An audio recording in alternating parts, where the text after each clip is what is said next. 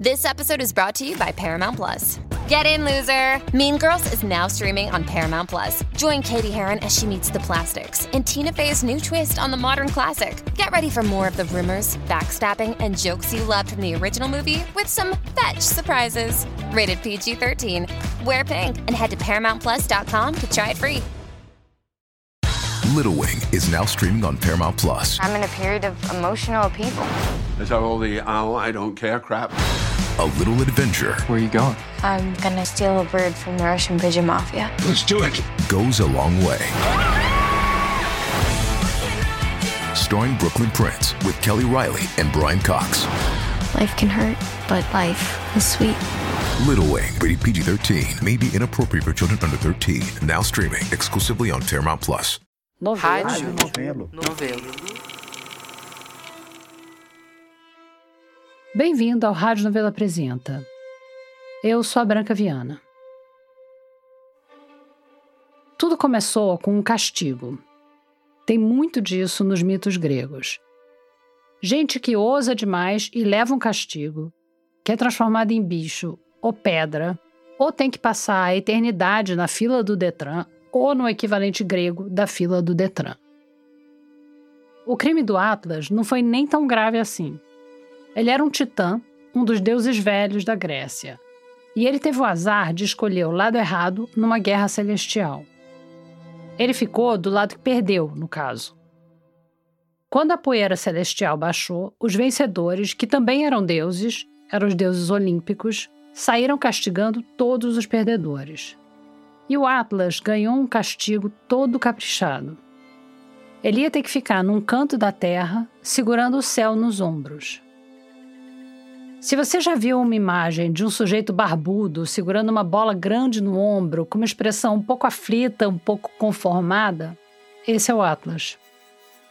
E vem daí a ideia de uma pessoa que está carregando o mundo nas costas. Por mais que a gente possa sentir isso, às vezes é bom pensar que nem o próprio Atlas carregava o mundo nas costas, era só o céu.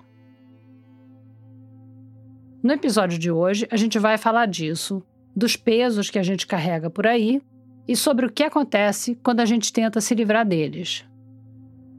O primeiro ato, quem conta, é a Flora Thomson DeVoe. A gente volta já.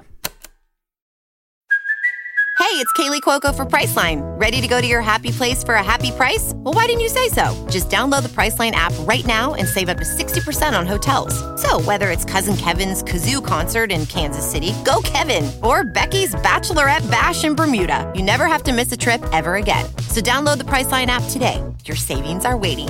Go to your happy place for a happy price. Go to your happy price, Priceline.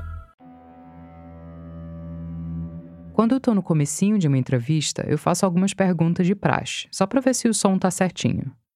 Um clássico é perguntar o que, que a pessoa tomou no café da manhã. Tem gente que faz toda uma crônica gastronômica e aí é ótimo, porque dá para ficar ali mexendo no ganho do som, pegando o ângulo do microfone certinho. Mas vale qualquer papinho. É, como foi seu dia, como foi sua tarde? Meu dia foi mais ou menos rotineiro.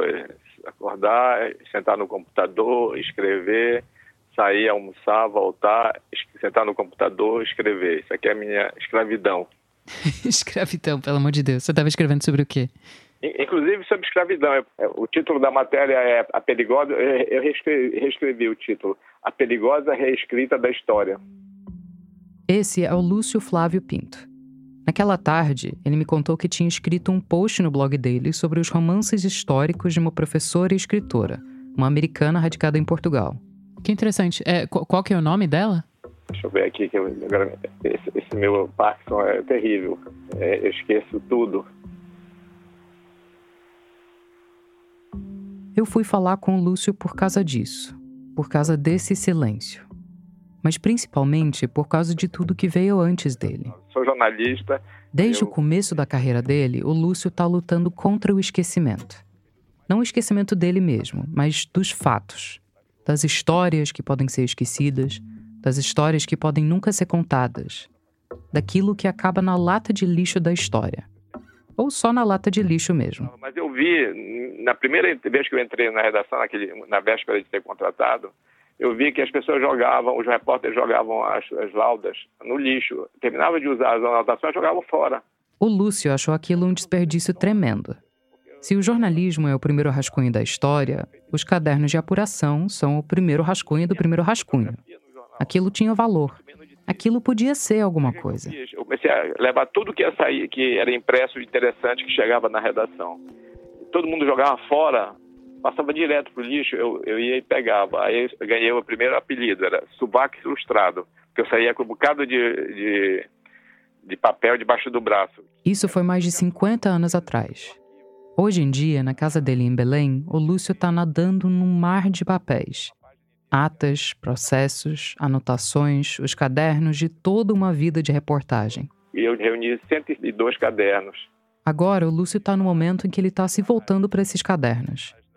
Porque depois desses mais de 50 anos, ele está sendo forçado a parar. Na verdade, ele está se forçando a parar. E ele está fazendo isso justamente por causa do esquecimento. Um esquecimento está ameaçando fazer o que 34 processos judiciais não fizeram: que o Lúcio parasse de fazer jornalismo. O Lúcio nasceu em Santarém, no Pará, e os jornais sempre fizeram parte da vida dele. Meu pai foi jornalista. Meu pai trabalhou num jornal em Santarém chamado O Jornal de Santarém, e depois ele teve o jornal dele, o Baixo Amazonas, que funcionou durante quatro anos. Tem gente que não quer nada com a profissão dos pais. E tem gente que corre pro abraço. O Lúcio é do segundo time. Então, eu sempre tive uma vontade enorme de ler, ler jornal. Eu adorava ler jornal. Eu tinha um avô que, quando estava morando na nossa casa, ele se acordava cedo para ler o jornal inteiro. E se ele pegasse o jornal, ele ia até os classificados inteiros. Aí eu me acordava mais cedo do que ele para pegar o jornal na frente dele.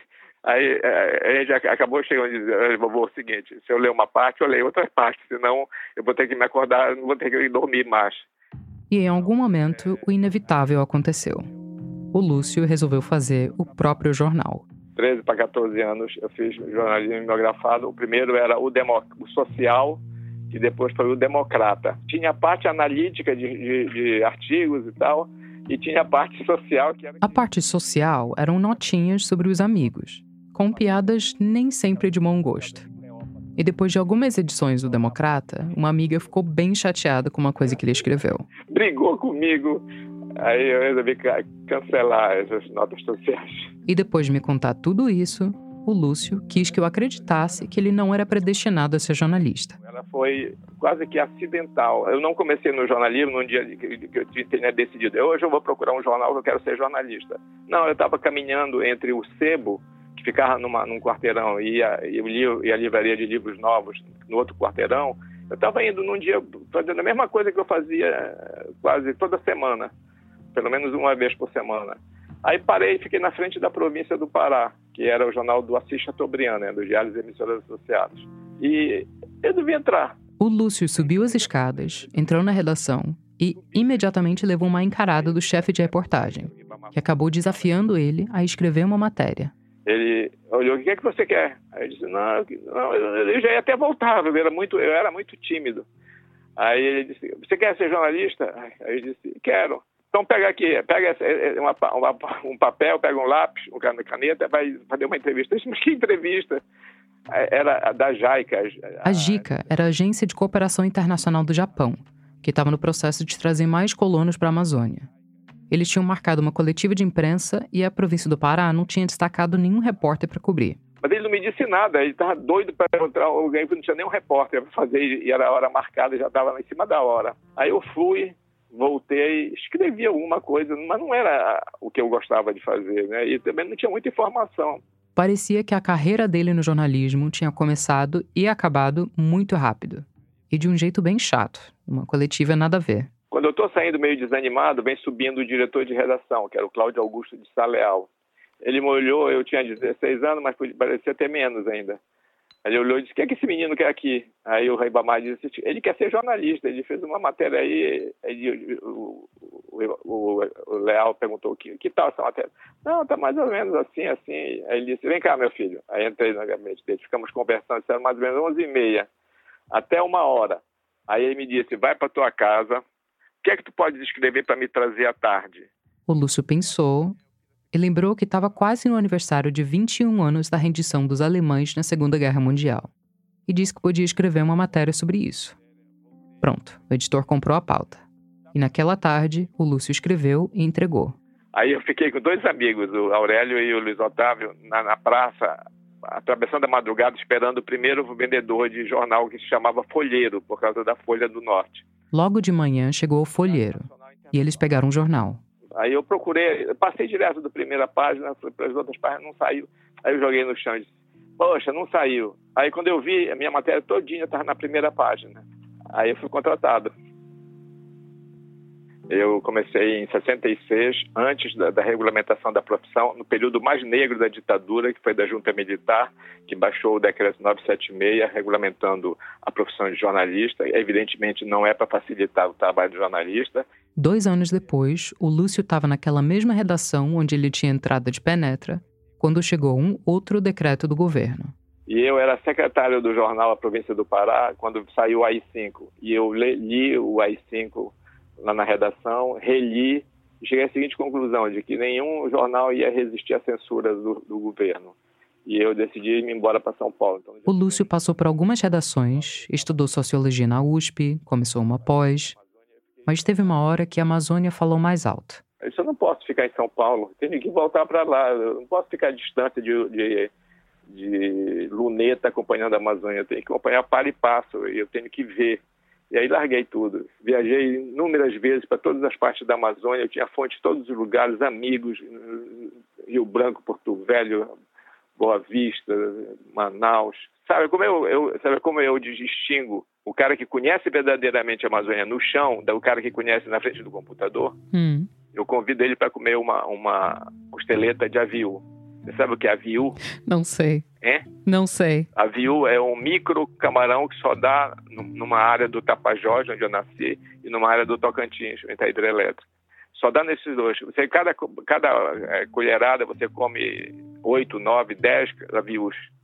Agora imagine uma costeleta do aviu assada na brasa. Então quem, quem topa costeleta de aviu já está desqualificado para mim, não, ele pode até ter muita qualificação e geralmente tem, mas ele não conhece a verdadeira Amazônia. E uma outra coisa, e é, serve até para tudo, você tem que ter paixão. Você não pode ser é, passional, mas você tem que ter paixão pelo tema que você dedica.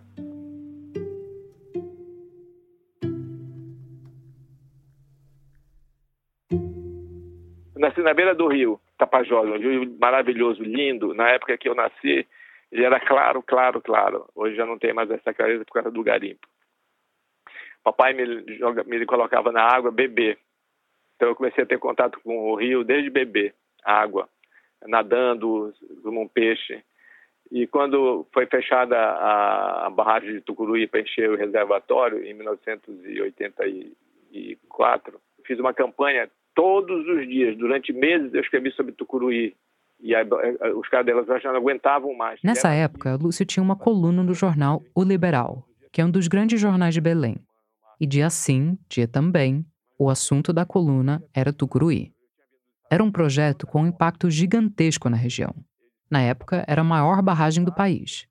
O Lúcio escreveu tanto sobre a barragem que a empresa responsável, a Eletronorte, pediu para ele aliviar um pouco a barra. Se ele passasse a escrever só algumas vezes na semana, em vez de todo o santo dia, eles prometeram que iam avisar ele quando a barragem fosse entrar em funcionamento. O Lúcio topou, mas não confiou. E ele pediu para um amigo, que trabalhava lá dentro, avisar a ele quando a hora estivesse chegando. Me, me avisa quando tu souberes que está enchendo o rio, o lago. Aí ele me ligou de manhã, às 9 horas. Lúcio, tu começou a encher agora. Aí eu, essa é a vantagem de, que eu tive de, de, trabalhar no Estadão. Eu liguei para São Paulo e disse, vou fretar um avião, eu vou para Tucuruí. Disse, vai, fretei um avião. Quando, o teco-teco, né? Quando nós começamos a chegar perto do, do aeroporto de Tucuruí, que era operado pela Eletronorte, o, o, operador perguntou quem é que vinha no aparelho. Aí disse, Lúcio Flávio Pinto. Foi um corre, barata voa. Correram para trazer uma pessoa que me acompanhasse e me controlasse, né? Foi um engenheiro chamado William. Aí o William me pegou no aeroporto, ele disse que eu queria ver a, a barragem porque estava enchendo. Aí ele foi, E quando eu cheguei no topo da, da barragem, eu comecei a chorar, chorei, chorei, chorei. Anos depois, ele escreveu assim: Cheguei ao local no exato momento em que começava a ser formado o reservatório, que viria a acumular 45 trilhões de litros de água numa área de 2.875 quilômetros quadrados, formando o segundo maior lago artificial do Brasil. Pela primeira vez, o Tocantins estava deixando de seguir o seu curso natural até o estuário do rio Pará, ao Lago de Belém, onde outros rios a ele se juntam para plantar suas águas no vasto Oceano Atlântico. O autor dessa intervenção brutal na natureza era o homem. Quando as pessoas descrevem o Lúcio, elas tendem a dizer que ele é um jornalista investigativo. Eu não gosto de investigativo. Todo jornalismo tem que ser investigativo. Porque se ele não for investigativo, como é que ele vai apurar as informações dadas pelo entrevistado, dadas por um livro, se ele não foi as fontes primárias? Então, a minha obsessão sempre foram as fontes primárias. As pessoas também tendem a dizer que o Lúcio é intransigente e obstinado. E a história que mais define essa obstinação, a história clássica que todo mundo conta, começou assim. O pessoal foi o seguinte, eu, eu, em 1987, maio de 87, eu estava numa reunião do Conselho Deliberativo da Sudã, quando o repórter de polícia veio comigo e disse, Lúcio, mataram o Paulo Fonteles. O Paulo Fonteles era um amigo de longa data do Lúcio. Ele tinha sido militante de esquerda durante a ditadura, ligado a grupos comunistas. Ele foi preso e torturado e depois virou advogado. Aí o Paulo se dedicou a ser advogado de poceiros. Passou a defender os poceiros e eu sempre dando cobertura para ele na imprensa. Depois, o Paulo foi eleito deputado estadual. E em 1986, ele foi concorrer a deputado federal. Mas ele perdeu. Na hora que ele não conseguiu se eleger, ele perdeu a proteção institucional. E todos os fazendeiros que odiavam ele arquitetaram a morte dele, o assassinato dele. Quando, quando o repórter me disse que ele tinha morrido, eu peguei, eu estava de carro, mas eu peguei um, um, um táxi e disse pro cara, corre com toda a velocidade. Aí foi quando eu cheguei lá no posto, a 30 quilômetros de Belém, no posto Almirante 4, posto de gasolina, ele estava lá no carro ainda, com o cigarro entre os dedos, com a perna trançada no lugar do, do carona na, na frente. Ele pegou três tiros. O primeiro o matou, os outros dois foram só para confirmar, todos na cabeça.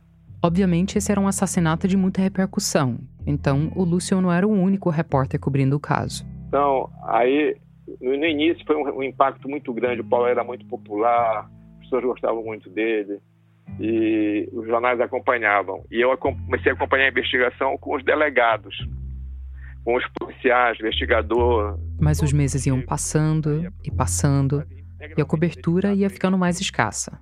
O delegado, que no caso o Tarcísio Mota, um dia me levou para um canto e disse: Lúcio, eu estou perdendo todos os meios de investigar. O governador que tinha dado tudo já cortou tudo.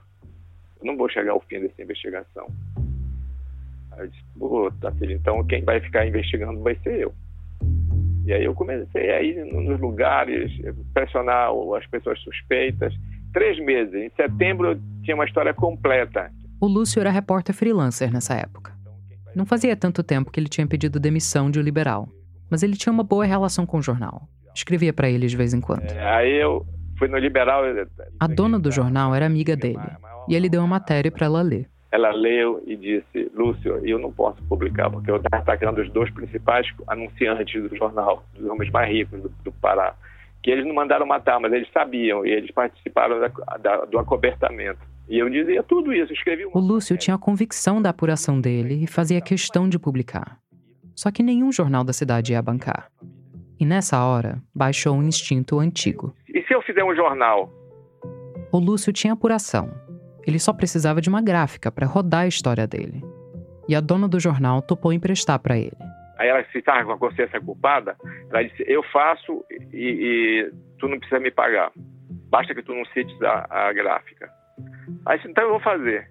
Foi a maior tiragem do jornal, 10 mil exemplares, que acabou em dois dias. O jornal que ele fez tinha um nome singelo: Jornal Pessoal.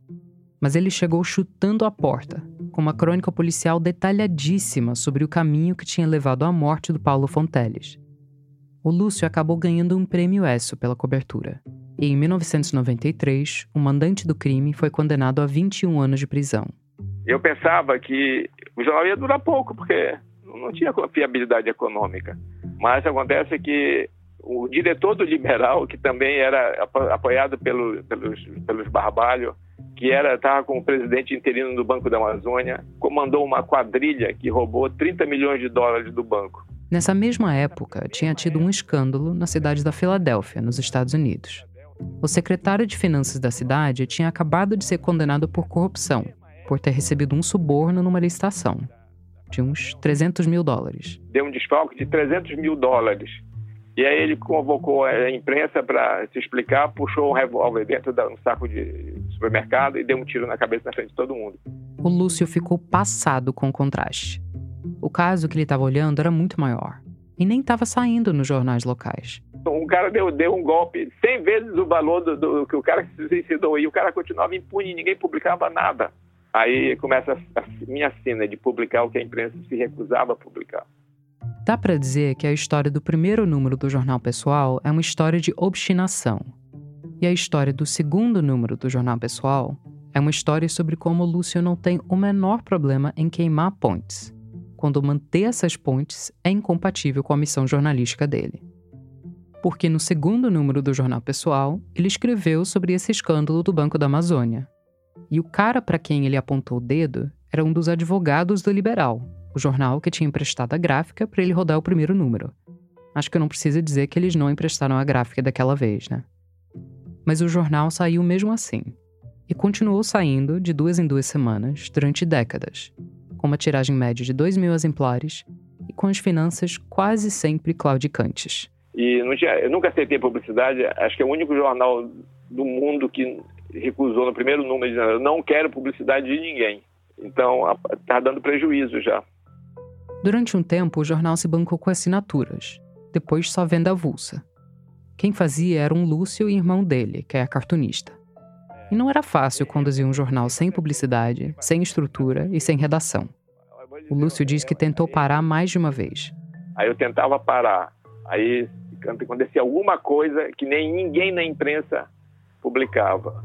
Aí eu voltava, publicava tudo isso. Todo, todo o lixo que a, cidade, a sociedade produzia chegava para mim pelos, pelos prejudicados, pelos lixeiros. E além das coisas que chegavam para ele, tinha os assuntos de predileção do Lúcio. Ao longo dos anos, ele virou uma espécie de fiscal das mega obras da Amazônia, que não paravam de brotar e que não paravam de sangrar dinheiro. Por exemplo, eu queria saber quanto custou a, a a maior estrada estadual do Pará, que é a PA 150, com 1.100 quilômetros. Durante seis anos, eu não consegui um dado concreto. Tinha muito boato, muito valor, mas nenhum dele comprovado. Até que Andrade Gutierrez entrou na justiça cobrando do Estado o pagamento que ele não fez por, pela estrada, que foi ela que construiu. Aí eram quatro volumes. Eu consegui que um promotor deixasse eu ler só no gabinete dele, não podia levar. Passei uma semana inteira copiando e dei na, na, edição seguinte do jornal, a capa, a PA 150 custou 1 bilhão e 100 milhões de reais. E provei. Porque todos os argumentos estavam dados pela própria construtora. Ela jamais imaginou que alguém ia ler o processo. De investigação em investigação, o jornal foi indo, abraçando as histórias que estavam perigando cair na lata de lixo, colecionando denúncias. E aí o jornal durou contra todas as perspectivas, inclusive a minha. Eu, eu sonhava que o jornal se inviabilizasse, que eu não me deixasse mais preocupar e ser levado por esse negócio de que eu tenho que publicar, mesmo que me cause problemas. Me causou 34 processos judiciais, fui agredido fisicamente, fui ameaçado de morte várias vezes, fui constrangido. E isso foi, em parte, eu acho que levou à situação de saúde que eu tenho hoje. O jornal pessoal terminou no final de 2018, sem alarde. Eu estava nem sem conseguir dormir. Aí eu disse, não vai nem ter edição final, não vai ter explicação. Acabou o jornal hoje. Então o jornal terminou sem dizer nada sobre o seu fim. A coleção inteira está digitalizada no site da Universidade da Flórida, onde o Lúcio chegou a dar aula nos anos 80. Foram 532 números e 31 anos. Ultimamente eu, eu, eu não me arrependo, mas eu, eu me considero totalmente é, derrotado. Como assim? É, tudo que eu pensei que não ia acontecer, aconteceu. Tudo que eu quis que acontecesse, não aconteceu. Bolsonaro, Bolsonaro foi o pior de todos os casos da República Brasileira, né? É a coisa mais terrível que já houve. Mas é uma questão de ênfase. No mais, a Amazônia sempre foi vítima.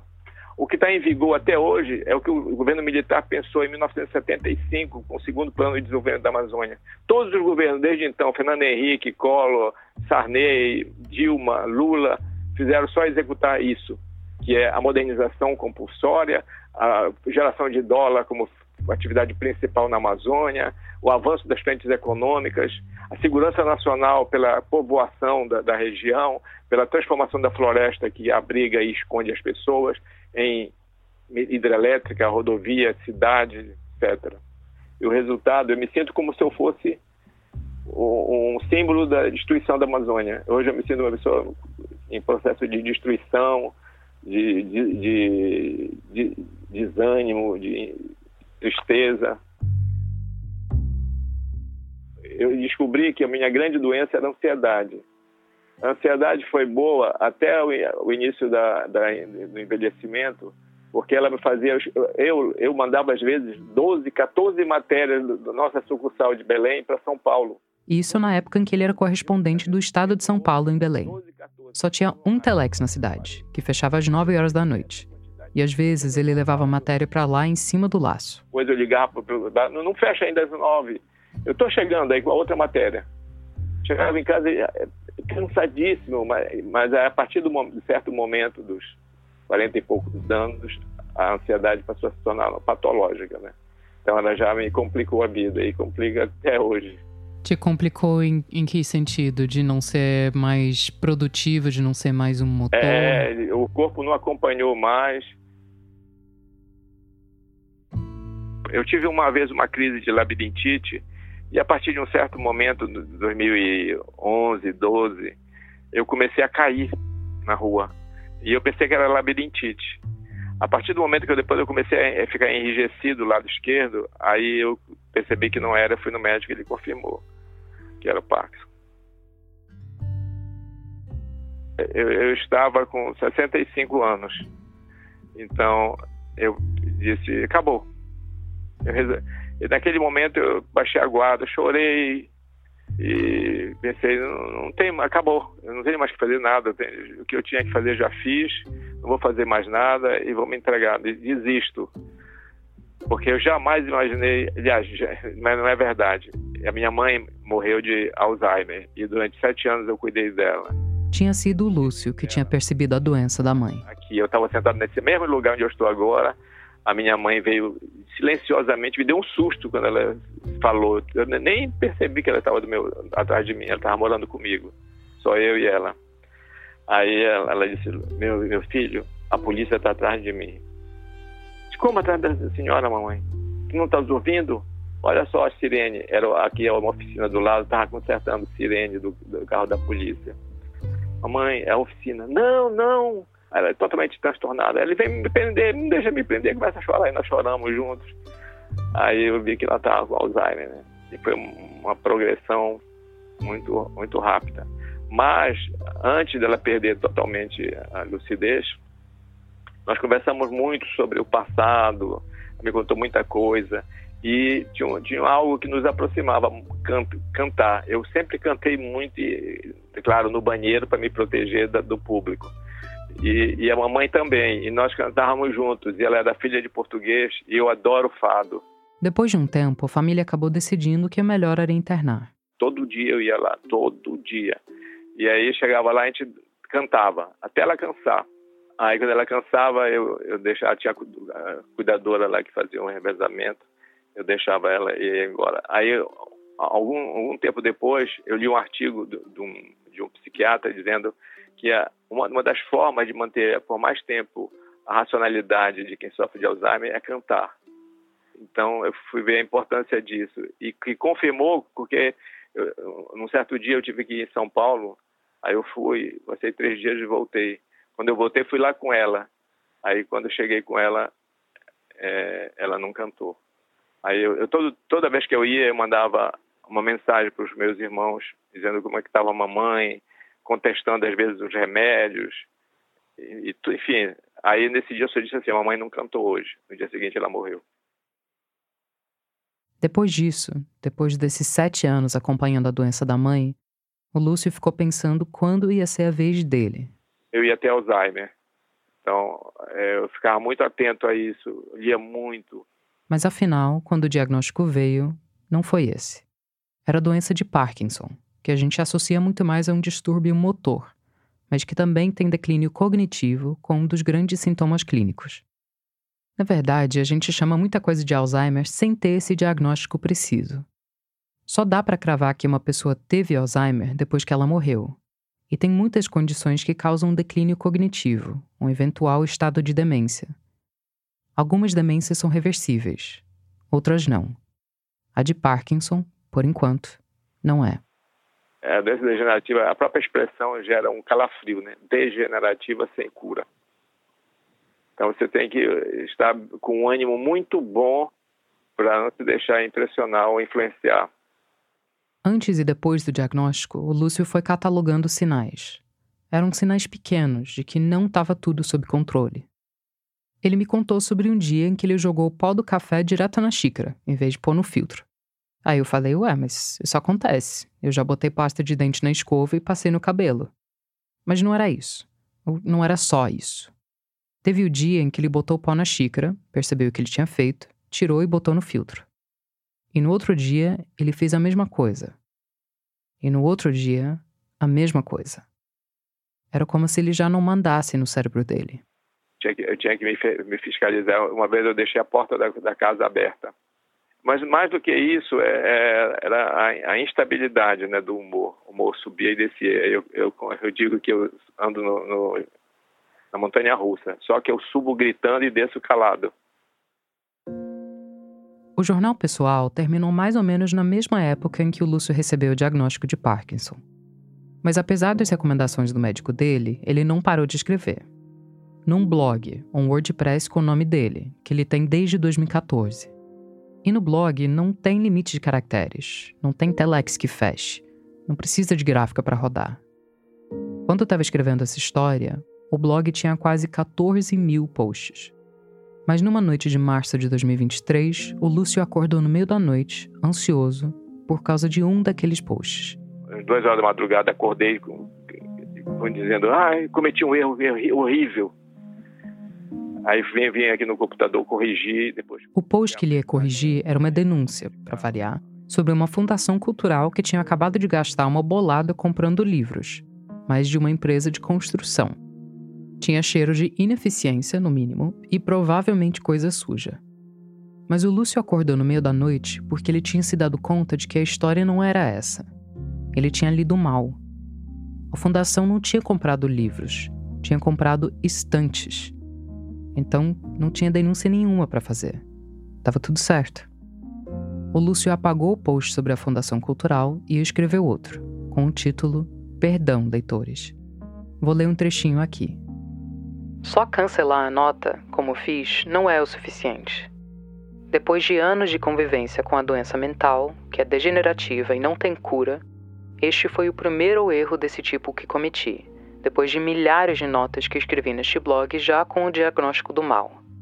Sob o choque da percepção, decidi encerrar minha atividade jornalística pública diária.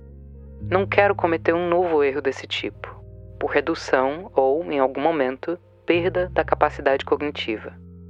O que por várias vezes tentei sem conseguir consumar a decisão, agora se completa, para minha profunda lástima.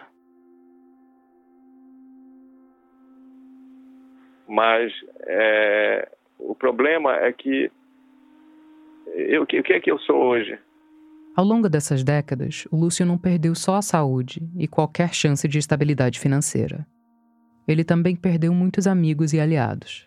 Um amigo meu disse, é, analisando essa situação, que eu sou odiado. E ele, depois de dizer isso, me, me diagnosticar corretamente, se transformou em outra pessoa que me odeia porque ele não admite crítica ao PT.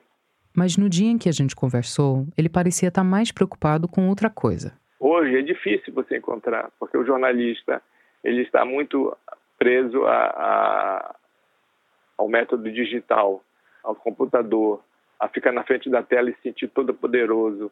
Ele tem fonte que ele não conhece, nunca cultivou fonte. Ao longo dos anos, o Lúcio esperou ver algum herdeiro, alguém que pudesse dar continuidade ao trabalho dele. E é claro que tem muita gente boa cobrindo a Amazônia.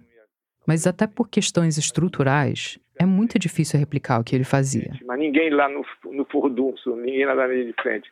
E vai, não vai ter mais, porque custa dinheiro você fazer isso. Olha, eu fretei o Teco-Teco para Tucuruí, foi um dinheirão. Eu fretei um barco durante 16 dias na enchente de 1976, que foi a maior de todas, e o Estadão pagou, sempre pagou. Nunca deixou, deixou de, de, pagar uma viagem minha. Então, os, os, jornais locais não querem gastar dinheiro, então eles ficam com o enviado especial dos grandes jornais. Mas enviado especial não tem paixão, não tem amor, não tem ligação com a região. Então, ele pode até escrever uma bela matéria, mas essa matéria não tem continuidade. Ele não vê, é como o método estruturalista, é você vê peças e não vê o conjunto. Eu perguntei para o Lúcio o que, que ele achava importante passar para frente. Não publique aquilo que você não está entendendo. Só passe em frente aquilo que você entende. Nunca passe matéria que você está tá, tá só copiando o que o cara falou e você não está entendendo nada daquilo. O, o seu leitor vai entender muito menos. Nada resiste à investigação, uma boa investigação dos fatos. Nada, nenhum segredo. Pode demorar 10 anos, 20 anos, nunca largue isso. Nunca escreva pensando a quem eu vou beneficiar, a quem eu vou prejudicar. Se antecipe a todas as coisas secretas. Tudo que for proibido, abra essa porta. Eu não consigo parar. E acho que é assim com todos aqueles que dedicam um tema de verdadeira paixão, de amor. E é sempre tentação, eu fico aqui na frente desse computador, não, Lúcio, não pode. Eu levo de, levava de duas a três horas lendo o Diário Oficial do Estado, Diário Oficial da União, Diário Oficial da Justiça.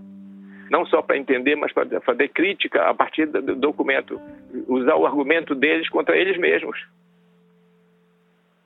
E agora eu me sinto completamente derrotado, desmotivado preciso carregar a energia com bateria externa todos os dias. Agora, todo dia, o Lúcio está lutando contra o que ele chama de o diabo. Bichinho no ombro dele que não deixa ele em paz, que fica instigando ele a escrever. Apesar do cansaço, apesar da doença, apesar das pontes queimadas, apesar de tudo. Eu sempre perco, sempre perco. Porque o diabo não é o diabo por, por ser mal, é por ser velho. E a sabedoria do velho é, é terrível. Aquele post pedindo perdão para os leitores dele tinha sido em março de 2023. E eu conversei com ele em julho. Quando fui ver o post sobre o erro, eu esperei que eu ia ter que navegar por umas poucas páginas de resultados. Mas quando eu vi, o Lúcio estava postando tão freneticamente que eu tive que passar por algumas dezenas de textos. Mas eu diminuí mesmo. Eu, eu quase não tenho notícia mais do dia a dia nenhuma. Mas largar o osso por completo não é uma opção. Pouquíssimas pessoas vão me ler. Pouquíssimas. E raríssimas vão reagir. Raríssimas. Então, é, eu fico numa posição que eu, do soldado que não pode abandonar o front. Não pode. Eu me sinto traindo a minha causa, está indo a, a razão da, da, minha vida, que sempre foi a Amazônia, durante todos os cinquenta e tantos anos de jornalismo, quase 60. Nos últimos meses, o Lúcio tem experimentado outra pegada. Ele está republicando apurações passadas, reproduzindo textos de outros repórteres que ele leu e gostou, rememorando episódios do passado. O que eu mais temo profissionalmente é cometer essas, esses, esses lapsos de memória, que são lapsos de memória mesmo isso aí está me atormentando. É, eu, eu penso às vezes, não, Lúcio, é, tem que encerrar de vez tudo. Mas aí eu puxo um papel, aí tem uma coisa importante, puxo outro papel. E o bom disso tudo, o que também é ruim, é que tem sempre mais um papel para puxar.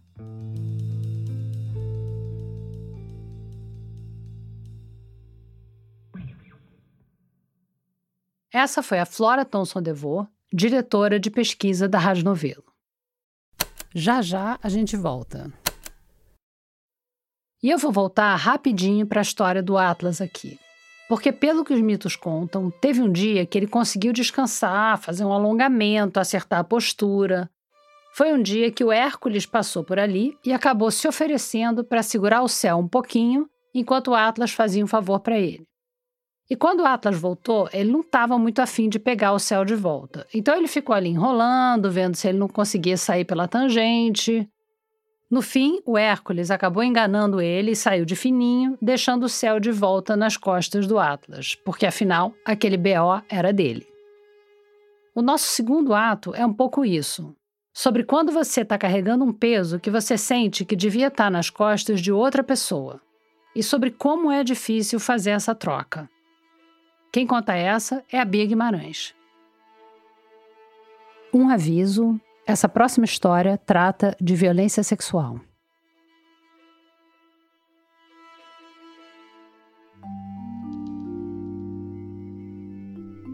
Tenho o estranho hábito de enfrentar meus estupradores. Quando eu vi essa frase no título do e-mail que a Alessandra Guedes mandou pra gente, eu confesso que, no automático, eu imaginei uma mulher reagindo a uma tentativa de estupro. Imaginei um grito, um soco, talvez um golpe com um objeto para se defender. Imaginei uma cena de fuga, um filme de ação. A princípio, não me passou pela cabeça que ela tivesse feito o oposto de fugir. Que ela tivesse decidido voltar para o momento em que tudo aconteceu. Não me passou pela cabeça que o ponto de virada dessa história pudesse ser não uma luta, mas uma conversa, num café. Mas o que aconteceu comigo foi: eu estava numa festa com uma pessoa que eu já era muito íntima que a gente ficava de vez em quando. vou chamar de menino de São Paulo. E aí eu acabei indo para casa de um amigo meu. Então foi esse meu amigo, essa outra pessoa, o namorado desse meu amigo e, né, foram quatro pessoas. E aí a gente tava na, na casa desse amigo em quartos separados. Esse menino de São Paulo. Ele começava a me, me beijar, me abraçar e eu começava a falar não, não quero, empurrar ele, e, tipo, sabe? eu empurrando ele e ele falando coisas do tipo, não, deixa, deixa, vai ser a melhor noite da sua vida. E eu, tipo, não, mas eu não quero. Até que chegou um momento que eu fiquei paralisada e deixei acontecer, assim. Porque eu não queria gritar, porque eu não queria que meu amigo soubesse o que estava acontecendo. E aí eu lembro que a gente saiu da casa desse meu amigo. E aí eu voltou de táxi, eu chorava no táxi com ele do meu lado. Ele saiu primeiro, porque a casa dele era mais perto. Eu cheguei na minha casa, minha mãe perguntou o que tinha acontecido, eu falei nada. E eu também travei de contar para as pessoas na época, porque eu já tinha entrado em contato com, com o feminismo na época e eu ficava, não, vão deixar que uma feminista deixou isso acontecer. E, e aí eu não, não contei para quase ninguém na época, assim. O que eu penso muito é eu tinha uma vida assim, né? Uma, um caminho. E alguém invadiu meu caminho de uma forma que eu não queria. Então, eu comecei a sentir que alguém que eu não queria que entrasse na minha vida arrombou as portas da minha vida. Tipo, o que, que você tá fazendo aqui se eu não, não quis? Era por volta do final de 2014 e começo de 2015. A Alessandra tinha 20 anos. Quando ela chegou em casa e disse para a mãe dela que não tinha acontecido nada, dentro daquele nada tinha muita coisa. Tinha um pouco daquela sensação de dúvida, que é tão comum em casos como esse. Será que foi isso mesmo? Será que eu não falei não o suficiente? Mas também tinha um receio de que, se ela contasse para as pessoas, a vida dela ia mudar. Quer dizer, que a vida dela ia mudar mais do que já tinha mudado até aquele ponto. Nenhuma história de estupro é igual a outra, mas alguma coisa muda na gente. Muita coisa mudou na Alessandra. Porque antes eu dava um valor pro sexo muito grande e depois ele meio que diminuiu, sabe? Então eu tinha uma, uma ideia sobre romantismo que mudou. E mesmo fora das relações sexuais e amorosas, ela sente que também mudou o jeito como ela leva a vida. Eu me tornei uma pessoa extremamente controladora. Eu não, eu não sei explicar, assim. É eu nunca fui uma pessoa, tipo, não era, né? Uma pessoa de querer controlar as coisas. E hoje em dia, eu sou ao ponto de controlar, tipo, minutos da minha vida, tipo, não quero mais perder o controle de tanto que eu já perdi, sabe? Mesmo sabendo que isso é impossível. É, eu não quero perder o controle dessa narrativa, sabe? A história da Alessandra tinha sido invadida. E o controle, mesmo nas pequenas coisas, virou uma espécie de estratégia de sobrevivência. Foi só quando ela se mudou de São Paulo capital para uma cidade do interior e começou a habitar outro círculo social que ela começou a se sentir mais à vontade para contar para uma ou outra pessoa sobre o que tinha acontecido. Mas eu sempre ia pedindo assim, gente, não, não fala, não, não quero que minha vida mude.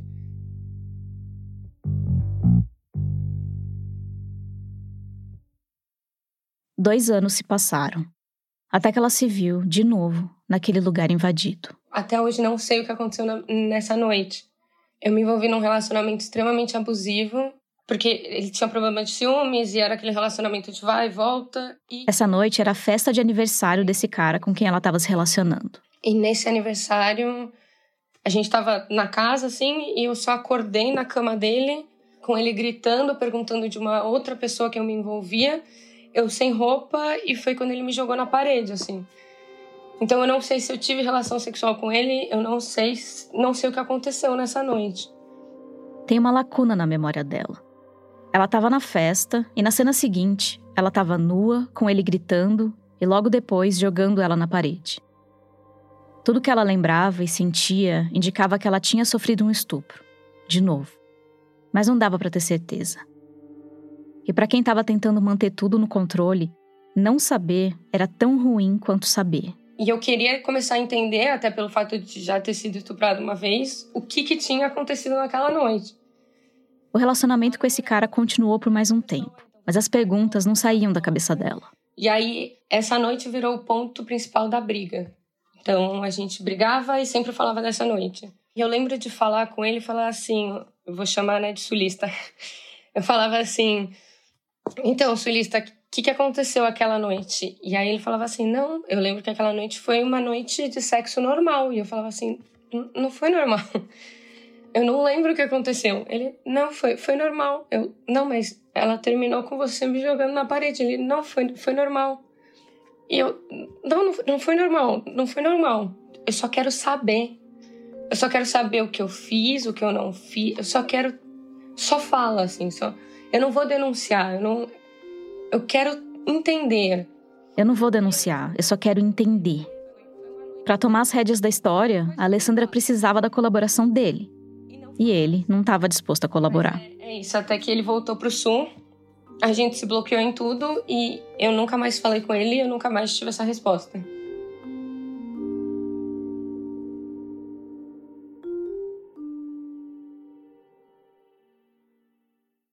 Mais dois anos se passaram. Era começo de 2018. O terceiro caso foi numa festa da universidade, que também foi com uma pessoa próxima. A Alessandra chama esse terceiro cara de hondurenho. hondurenho né? Ela estava numa festa, ficando com ele. E aí ele começou a tentar pressionar de relação sexual. E foi basicamente a mesma coisa, de eu falar que não, de eu falar que não. E aí até ter um membro dele na minha parte, assim. E aí eu empurrar, ele colocar de novo, eu empurrar e eu sair chorando, tipo, de novo não, assim. Em desespero. Eu não acredito que aconteceu de novo. E aí, na própria festa, ele virou para mim, quando eu tava chorando, e falou assim: desculpa qualquer coisa. Desculpa qualquer coisa. Aquela frase que a gente diz quando vai embora da casa de alguém e tá com receio de ter deixado bagunça, de ter atrapalhado a rotina da pessoa. Essa foi a frase que ela ouviu depois de mais um estupro.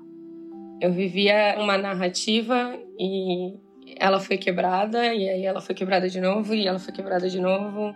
Eu não conseguia lidar com, com a ideia de eu vou passar por tudo isso de novo. Eu lembro de chegar e falar com, com só uma amiga minha na época, porque eu falei, eu não, eu não vou denunciar, não, eu não tenho força para denunciar, eu não tenho, sabe, capacidade para denunciar. Mais do que nunca, a Alessandra tinha certeza do que tinha acontecido com ela. E por mais que isso deixasse o caminho da denúncia mais fácil ou menos difícil, essa ideia não estava fazendo sentido para ela. Existem vários motivos que levam alguém a não denunciar um estupro: medo, vergonha, culpa, receio de não acreditarem ou suspeita de que a denúncia não vai dar em nada. Sem falar no fato de que muitas vítimas são crianças ou adolescentes que não sabem nem como pedir ajuda, ou que mal entendem o que aconteceu com elas. Cada caso é um caso. No caso da Alessandra, ela falou que não tinha forças para denunciar. Mas tinha outra coisa. Levar essa história para a justiça e ir em busca de uma punição para o cara simplesmente não fazia sentido para ela. A vítima se sente bem, vai. Se é isso que vai te satisfazer, é isso que você tem que fazer, vai. Eu acho que esse é um dos crimes que é assim, o que a vítima se sente bem é o que ela tem que fazer. Mas isso nunca, para mim, era o que me, me faria bem, assim, sabe? Como ela... E só para ficar claro, isso não tinha nada a ver com achar que o cara não tinha culpa, ou que aquilo não era um crime, ou que ele não deveria sofrer nenhum tipo de consequência. Pelo contrário. Ela sentia que todo o processo da denúncia, do julgamento e da pena, isso se o cara fosse mesmo considerado culpado pela justiça, não ia nem fazê-la se sentir melhor e nem resolver o problema. Então, para mim, nunca fez muito sentido ir numa delegacia e fazer. Uma... Alessandra não é a única pessoa que se sentiu assim depois de ser vítima de um estupro ou de qualquer outra violência. Se você escutou Crime e Castigo, a série sobre justiça que a Rádio Novelo lançou em 2022, talvez você lembre da história da Valentina Homem, que aparece no terceiro episódio. A Valentina também foi estuprada e também não se sentia nem um pouco atraída pelo caminho convencional da justiça. E você deve lembrar que uma coisa que permeia várias das histórias do crime e castigo é a percepção que algumas vítimas têm de que quando o sistema penal entra em cena, elas são empurradas para fora daquele conflito. Como se o conflito que elas estavam tentando resolver e dos quais elas eram protagonistas fosse sequestrado, fosse roubado das mãos delas. Como se elas perdessem ainda mais o controle do que acontece dali em diante. E sim, justiça não se faz com as próprias mãos. Tem um motivo para não ser a gente mesmo que decide o que vai acontecer com as pessoas que agrediram ou causaram qualquer tipo de dano pra gente. Mas isso também significa que os juízes, promotores e advogados, que são as pessoas que de fato vão estar com a história nas mãos, muitas vezes vão buscar punições ou reparações que não necessariamente fazem sentido para a vítima. Mais do que isso, até, que podem deixar a vítima se sentindo pior do que ela estava antes, sentindo que a história saiu ainda mais do controle dela e tomou um rumo que ela não queria. Bom, se você ainda não escutou essa série, depois procura Crime e Castigo no seu tocador. Mas voltando para Alessandra. Aquele cara do terceiro estupro era da mesma faculdade que ela. E aí, a notícia acabou se espalhando. E aí, eu lembro que tomou uma proporção tão grande que eu tinha pessoas falando assim: não, você tem que denunciar. Uma das coisas mais desconfortáveis de estar nesse lugar de vítima, além, claro, de uma coisa horrível ter acontecido com você, é que as pessoas acham que sabem o que você deve fazer, o que você deve sentir. Vira uma espécie de você decide, em que todo mundo quer escolher o desfecho da história, mesmo que esse desfecho contrarie a vontade da vítima.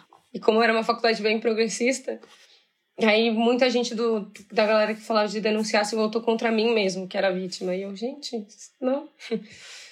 Porque todo mundo acha que tem a melhor resposta para você, só que a violência sexual ela no, na minha, né, na minha concepção, ela foi muito mais psicológica do que física. Ela me invadiu muito mais na cabeça do que no corpo. Então, eu acho que não tem um dia da minha vida, desde que tudo isso aconteceu, que eu não pense no que aconteceu. Assim, nem que seja por um milésimo que eu não pense o que seria de mim se não tivesse acontecido. E aí, ter muitas pessoas opinando o que uma, uma vítima, o que eu deveria ter feito, é muito doloroso. É, é, talvez tão doloroso quanto o ato em si, assim. E aí entra um pouco a questão da narrativa. Eu, nesse caso, eu perdi total controle da narrativa. Então se tornaram assim meses surreais. Então eu ainda estava tentando me curar do primeiro, do segundo, veio o terceiro, veio com consequências gigantes. A Alessandra tinha certeza que ela não queria fazer o que estava todo mundo querendo que ela fizesse.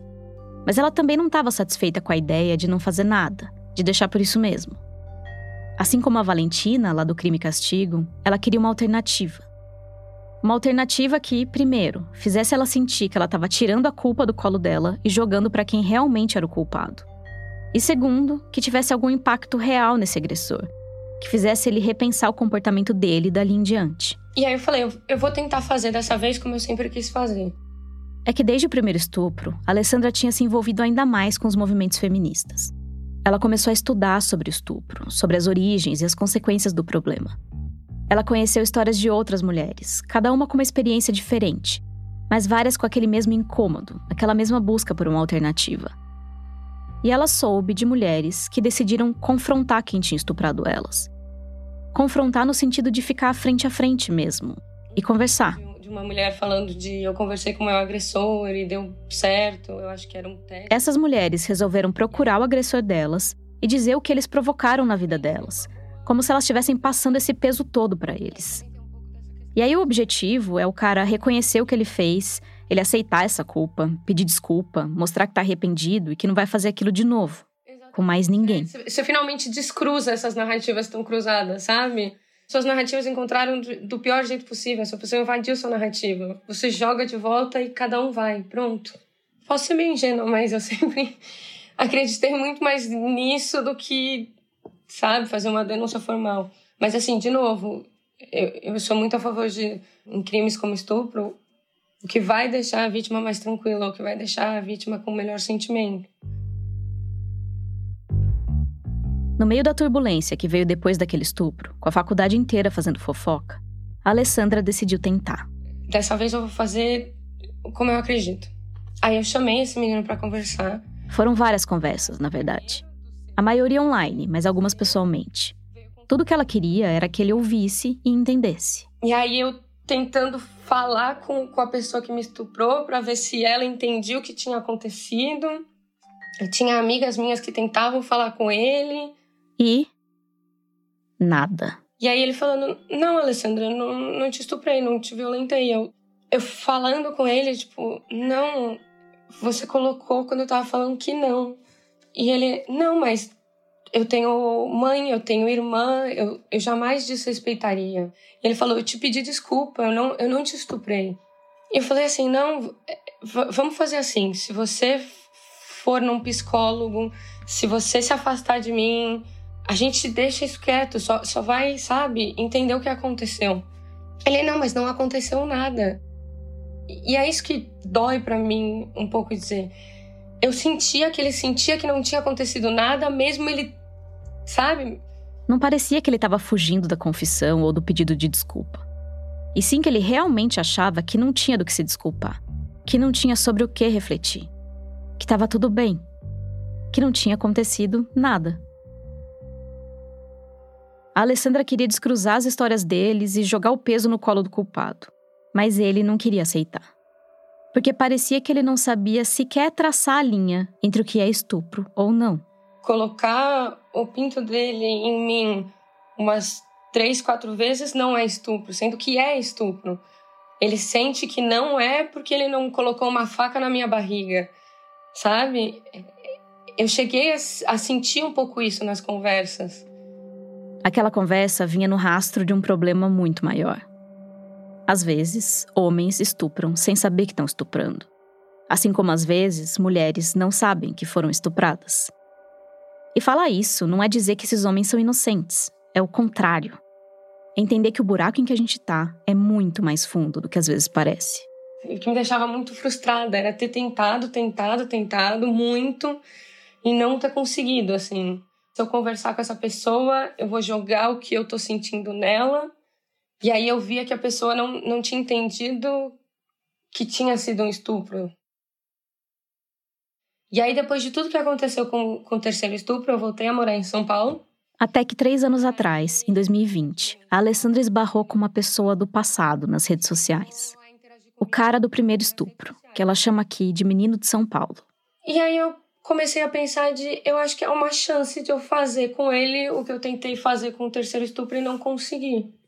E aí eu cheguei a mandar uma mensagem assim para ele de, então, menino de São Paulo, é, eu acho que a gente precisa conversar.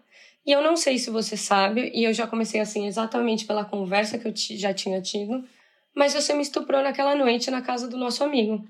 Eu acho que a gente precisa sair para tomar um café. E aí ele já respondeu falando assim: "Não sabia, vamos tomar esse café". Eles marcaram para dali a mais ou menos uma semana. O primeiro passo estava dado, mas era impossível não ficar com o pé atrás. Ela tinha medo de dar errado. De novo. Eu lembro de chegar no café uma hora antes e ficar lá sentadinha, tremendo, sabe? Quando ele chegou, ela já estava com as palavras na ponta da língua. Ela tinha se preparado muito. Aquele era o cara que tinha invadido a história dela pela primeira vez. E tudo aquilo que ela tinha vivido nos últimos anos estava esperando para sair. Eu fiz assim um trabalho de memória de lembrar cada detalhe e, sabe, puxar tudo que tinha acontecido seis anos antes. Porque eu falei, eu, eu vou levar tudo que eu consegui, tudo. Aconteceu isso naquela noite. Eu, Vários momentos eu te falei não, vários momentos eu empurrei sua cabeça, assim, né? Pra, pra dizer que não. E ele ia ouvindo.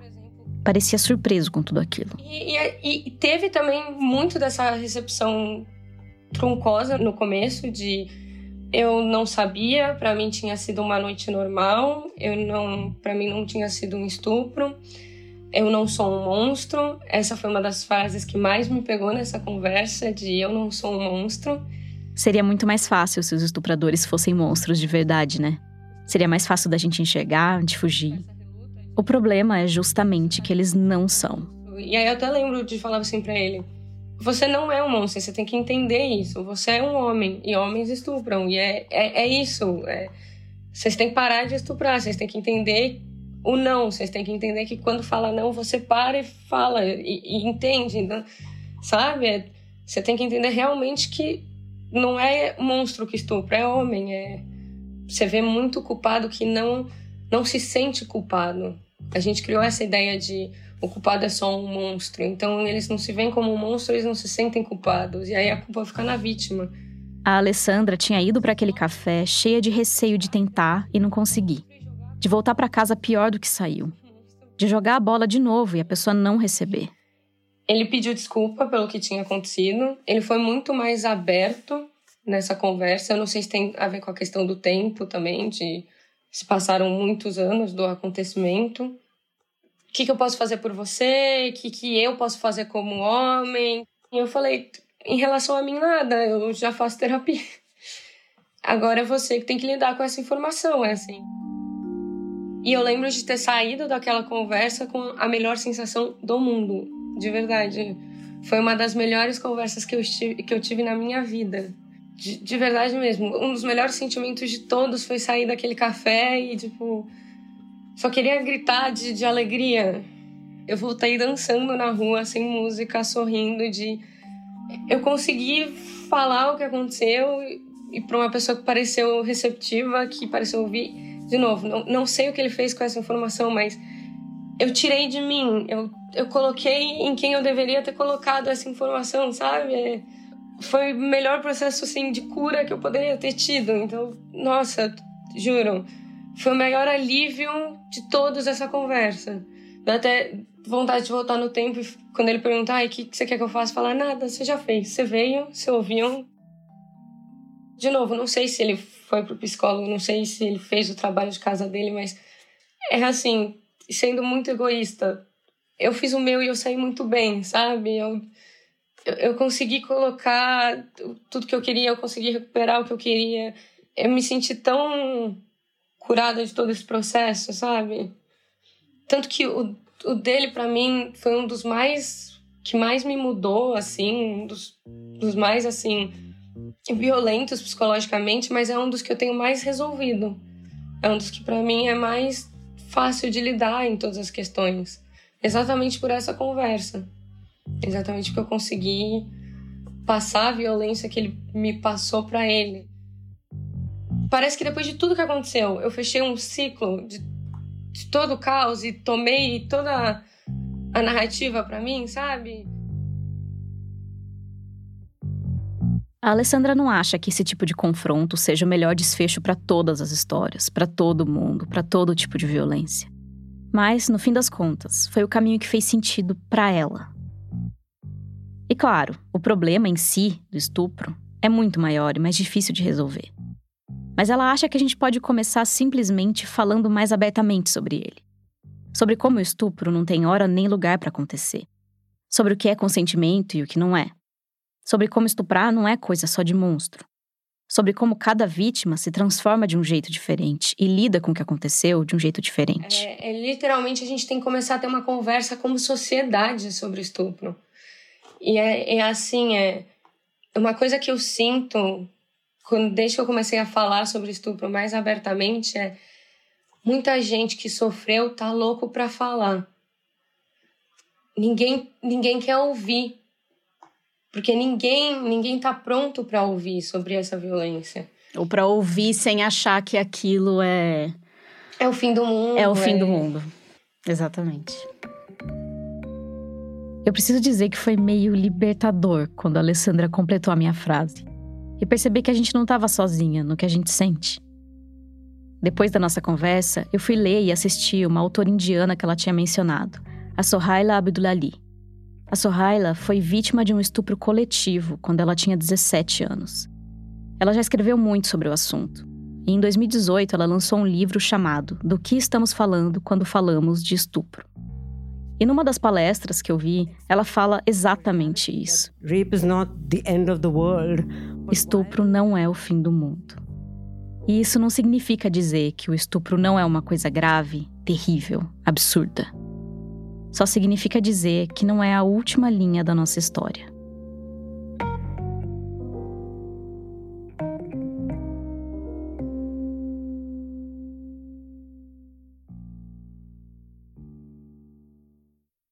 Se você passar por alguma situação de violência sexual e precisar de ajuda, procure uma delegacia da mulher ou qualquer delegacia ou ligue para o 180.